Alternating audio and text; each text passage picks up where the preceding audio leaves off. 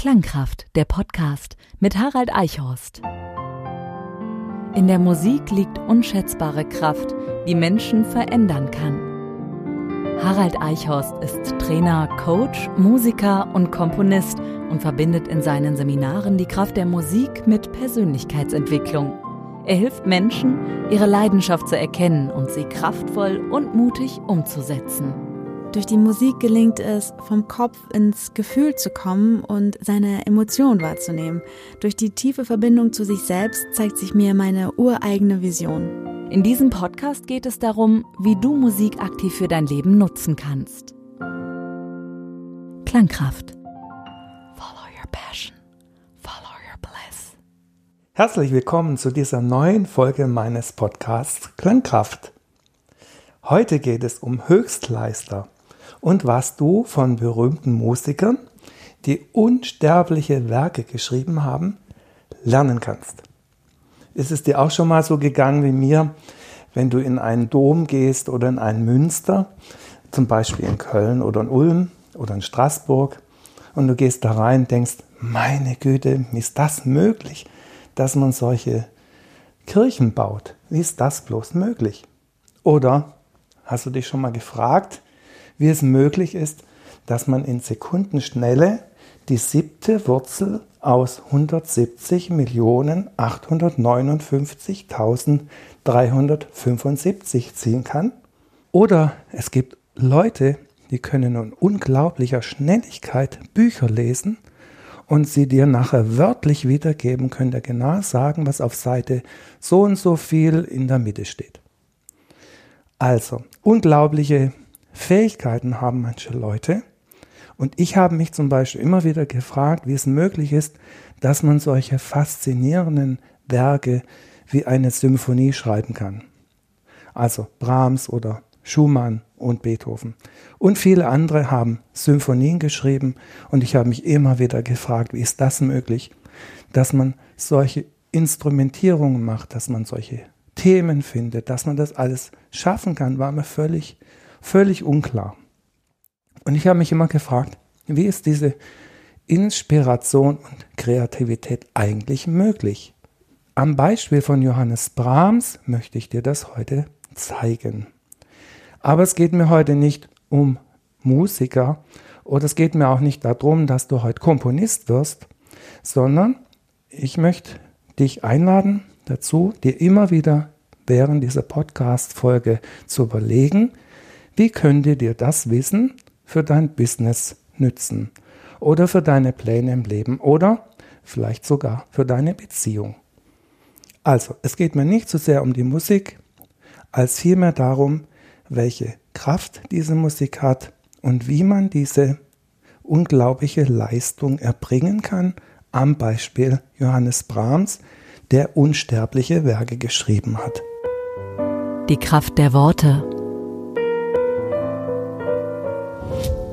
Ich habe vor vielen Jahren ein super tolles Buch geschenkt bekommen, das mich sowas von begeistert hat, dass ich es immer wieder und immer wieder lese. Und der Autor des Buches ist ein Herr Arthur Abel, der war Musikkorrespondent der Associated Press und kam aus New York. Er hielt sie viele Jahre in Europa auf und vor allen Dingen in der Zeit von 1890 bis 1918. Und hier hat dieser Mann die berühmten Komponisten besuchen können und hat sie interviewt. Unter anderem Johannes Brahms, Richard Strauss, äh, Giacomo Puccini, Humperdinck, Max Bruch und Edward Grieg. Und alle hat er befragt, wie es ihnen möglich ist, diese unglaublichen Werke zu schreiben und diese Inspiration und Kreativität an den Tag zu legen. Und das hat er dann in ein Buch geschrieben und hat uns damit einen unglaublichen Schatz gesichert. Unter anderem hat er auch Johannes Brahms interviewt. Johannes Brahms wollte am Anfang überhaupt kein Interview geben über seine Schaffenskraft und nur durch viel Drängen ist es letztlich gelungen, mit seinem Geigerfreund Josef Joachim zusammen ein Interview zu geben. Man muss sich das so vorstellen, vier Leute in einem Raum, Johannes Brahms, der Komponist, dann Arthur Abel als Journalist, dann ein Stenograf. Damals hatte man noch keine Möglichkeit, über Handy etwas aufzunehmen. Man musste stenografieren. Und dann noch Johannes Brahms Geigerfreund Josef Joachim. Alle vier saßen nun hier und haben dieses denkwürdige Interview aufgenommen. Johannes Brahms sagt in diesem Interview, dass er spürt, dass seine Zeit inzwischen gekommen ist und in der Tat hat er dann auch nicht mehr lange gelebt und hat dann zum Schluss seines Lebens mit einer reichen Schaffenskraft zugestimmt, nun dieses Interview zu geben, indem er ausdrückt und erklärt, wie es ihm möglich ist, solche unglaublichen Werke zu schaffen. Man muss sich das so vorstellen, dass der Stenograf alles wirklich wörtlich mitgeschrieben hat. Alles das sind Originalzitate von Johannes Brahms, die der Stenograf aufgezeichnet hat.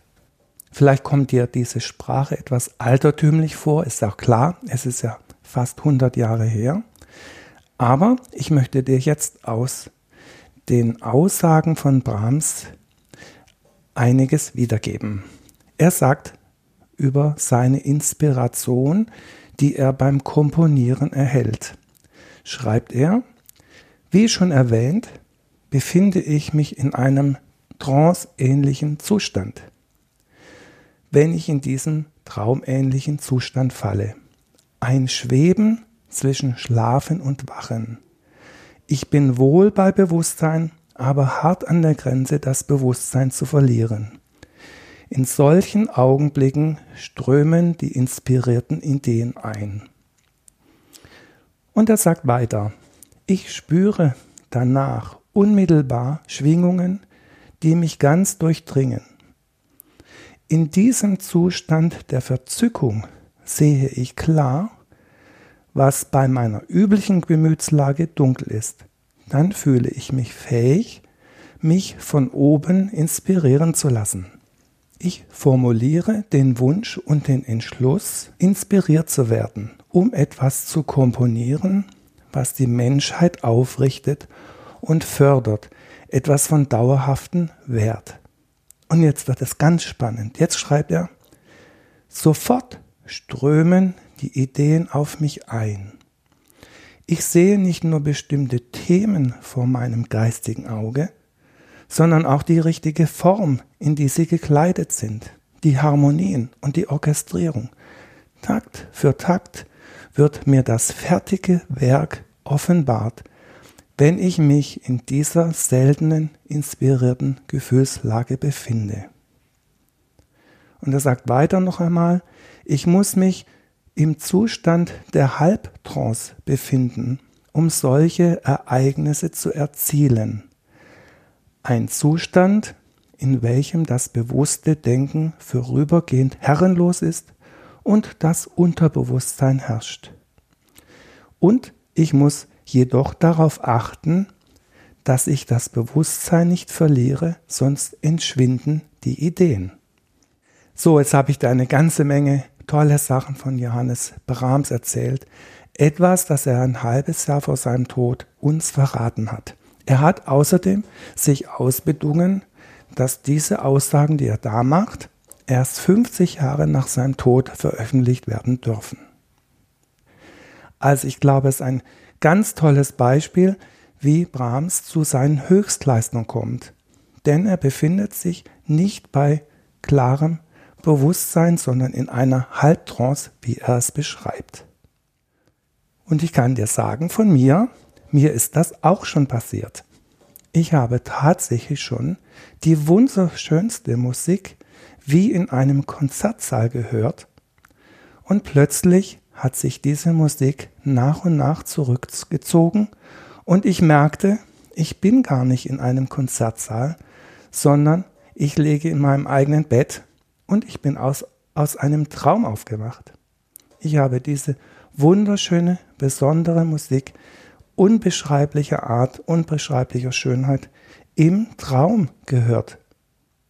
Aber nicht nur diese Art von romantischer Orchestermusik habe ich gehört, Ich habe auch schon rhythmische Musik gehört, die so komplex ist, dass es nicht zu fassen ist und dass man das nicht mehr notieren könnte. Kannst du dich vielleicht an einen Salsa erinnern? In einem Salsa-Stück, dass man toll tanzen kann, wirst du bemerken, dass es hier unglaubliche Rhythmen gibt. Da hat es viele, viele Rhythmusinstrumente. Und diese Rhythmusinstrumente bringen einen Drive rein in die Musik, dass man gar nicht anders kann als tanzen. Und jetzt stell dir diese Rhythmik zehnmal, vielfach mehr, komplexer und schöner vor. Das alles kannst du im Traum hören. So ist es mir passiert. Und nicht nur diese Musik kannst du hören, sondern du kannst auch Musik hören, die gesungen wird. Und natürlich erinnert es an viele Bibelstellen, wo man einen Engelchor beschreibt. Diese Chormusik ist nicht nur eine Metapher, sie ist nicht nur ein Gleichnis oder eine Umschreibung, sondern diese Musik gibt es wirklich. Diese Musik kann man in diesem Zwischenzustand wirklich hören. Und eines Tages, wo ich diese tolle Gesangsmusik gehört habe und wieder einmal festgestellt habe, dass ich eigentlich nur in meinem Bett liege und diese Musik geträumt habe, habe ich mich anders entschieden. Als ich gemerkt habe, dass ich im Bett liege und schon wieder nur diese Musik geträumt habe, bin ich wie eine Feder aus dem Bett gesprungen, bin an meinen Digitalflügel, habe den angeschaltet, habe noch mein Handy genommen, habe den Aufnahmeknopf gedrückt und habe die letzten Takte, die ich noch mir merken konnte, auf Band aufgezeichnet. Dann war ich unglaublich glücklich, weil ich jetzt vier oder acht Takte hatte, die ich rüber retten konnte. Aber was macht man nur mit vier bis acht Takten? Was soll man damit tun? Soll man jetzt sagen, ja, es sind nur vier bis acht Takte, das kannst du vergessen. Was soll ich damit? Oder sagst du dir, oh, ist das ein unglaubliches Geschenk, was ich da bekommen habe? Jetzt schaue ich mal, was ich draus machen kann. Ich habe mich für den zweiten Weg entschieden und als ich damals 2010 ein sehr, sehr stressiges Projekt hatte, habe ich immer wieder, um mich selber zu entspannen, über diese Melodie improvisiert, die mir da geschenkt wurde. Und dann entstand nicht nur acht Takte, dann waren es plötzlich 16. Und dann habe ich mir überlegt, was mache ich jetzt aus diesen 16 Takten? Dann kam mir eine Idee, mach doch eine Variation draus, wie die früheren Komponisten auch. Sie hatten ein Thema und das hat ihnen gefallen und dann haben sie darüber improvisiert und eine Variation gemacht. Also entstand die erste Variation, die zweite, die dritte und im Laufe der Zeit entstand aus diesen acht Takten, die ich da geschenkt bekommen habe, ein großes Musikstück. Und ich habe dir jetzt das Thema, das ich geträumt habe, und die erste Variation mitgebracht, die ich dir jetzt gerne vorspiele. Klangkraft. Die Kraft am Klavier. Harald live.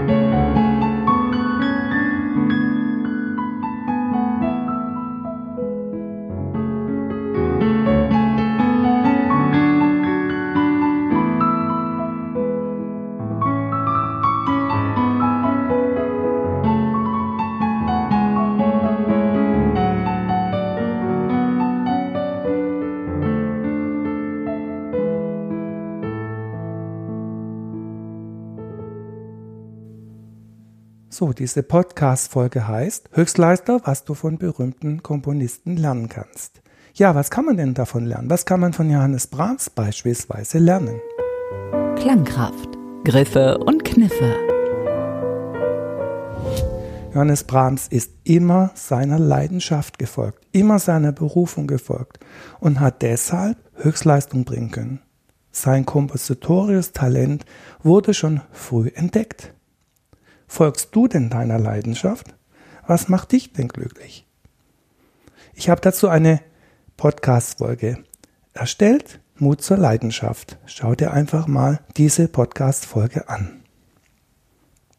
Zweitens, schaffe dir ein Setting, um an diese Höchstleistung zu kommen. Was hat Johannes Brahms gemacht? Er hat sich zurückgezogen. Man durfte ihn da nicht stören. Er hat sich einen Raum genommen und das solltest du auch tun. Bilde dir einen geschützten Raum, in dem du dich zurückziehen kannst und dort arbeiten kannst. Johannes Brahms hat das so gemacht, er hat einen Raum genommen, hat sich zurückgezogen und es gibt eine schöne Geschichte, als eines Tages mal jemand an der Hauswand hochgekrabbelt ist, um dem Maestro beim Komponieren zuzuschauen, hat das Brahms gemerkt und er ist aufgewacht und er ist sozusagen nicht mehr möglich gewesen, diese schöne Musik, die er vielleicht da wahrgenommen hat, zu Papier zu bringen. Drittens, Intention und Fokussierung. Erinnere dich noch einmal daran, was Brahms gesagt hat. Er fasst den Entschluss und den Wunsch, inspiriert zu werden. Und er möchte etwas tun, was die Menschheit aufrichtet und fördert. Etwas von dauerhaftem Wert. Okay, was hat er gemacht? Er hat keine Bestellung beim Universum aufgegeben. Er ist nicht im Ego vorgegangen, sondern sein Handeln und Wünschen hat sich einem ganz hohen Ziel ausgerichtet. Er hat sich in eine dienende Haltung bewegt und hat dadurch eine Inspiration erhalten. Viertens, beobachte, was nun geschieht. Er sagt von sich, ich beobachte unmittelbar danach Schwingungen, die mich durchströmen. Beobachte dich einfach mal am Anfang. Wie fühlt sich diese Art von Inspiration bei dir an? Wo wirkt sie im Körper? Er sagt zum Beispiel, das sei die Heimsuchung seiner himmlischen Schutzgöttin. Also beobachte dich, wie die Inspiration sich für dich anfühlt. Fünfter Punkt. Schreibe ein Inspirationstagebuch. Schreibe nach dem Aufwachen auf, was du erlebt hast und erfahren hast. Vielleicht kommen dir Sätze, Gefühle oder Bilder. Das ist ein wichtiger Zugang zu deinem Unterbewussten, der dir Inspiration zeigt. Sechstens, Trancezustand. Suche den Zustand kurz vor dem morgendlichen Aufwachen auf. Das ist eine sehr, sehr kreative Phase. Ich zitiere noch einmal von Brahms. Er sagte, wie schon erwähnt, befinde ich mich in einer tranceähnlichen Situation, wenn ich in diesen traumähnlichen Zustand falle. Ein Schweben zwischen Schlafen und Wachen. Genau exakt in dieser Phase sind kreative Inspirationen sehr gut möglich. Ich habe mich oft gefragt, welcher Zustand es im Gehirn eigentlich ist. Ich bin kein Gehirnforscher, ich kann nur meine Vermutung äußern, dass Johannes Brahms sich in einen bestimmten Gehirnzustand versetzen konnte, den er durch Übung erreicht hat. Vermutlich, das ist aber nur meine persönliche Meinung, ein Zustand zwischen Theta- und Delta-Bereich. Ein Zustand zwischen Visualisierung, in dem der Körper ruhig ist, sich der Körper in einer schlafenden Situation befindet. Es ist ein Zustand, in dem das Bewusstsein nicht mehr eingestrengt ist. Es ist ein ruhiger Zustand, in dem sich der Mensch innerer und äußerer Wirklichkeiten klar bewusst ist. Oder auch dem Delta-Bereich, dieser Bereich steht meist für Tiefschlaf, Trance und Hypnose. Vermutlich hat sich also Johannes Brahms in einen dieser Zustände befunden und dadurch kreative Höchstleistung erreicht. Siebter Punkt. Verzettle dich nicht. Stay in line, so wie man schön sagt. Johannes Brahms sagt, ein Komponist, der gute Musik schreiben will, muss seine ganze Zeit und Kraft dieser einen Beschäftigung widmen. Und er sagt weiter, hätte ich so viele Pflichten wie du, Josef, das war einer, der an diesem Gespräch teilnahm, ich hätte auch nichts schaffen können, was des Zuhörens wert gewesen wäre. Also, es sagt immer wieder, verdrießliche Aufgaben, mühevolle Aufgaben, zu viele Ämter und Würden, überschwemmt sein mit Pflichten, das beeinträchtigt die Zeit und den Zugang in diese Ebene. Deshalb bleib im Fokus, stay in line, fang nicht schon wieder was Neues an und noch nicht wieder schon etwas von vorne an, sondern bleib einmal dabei und gehe mit dieser Sache tiefer. Achter Punkt. Übung macht den Meister. Selbst Johannes Brahms ist nicht als Meister vom Himmel gefallen. Er hat mit unterschiedlichen Qualitäten begonnen. Also dranbleiben. Ich hoffe, ihr fandet diese Folge spannend und interessant und konntet etwas für euch herausziehen. Ich freue mich auf die nächste Folge mit euch und freue mich, wenn ihr wieder dabei seid. Euer Harald. Klangkraft, der Podcast. Mehr Infos zu Haralds Musikcoaching-Seminaren findest du online. haraldeichhorst.com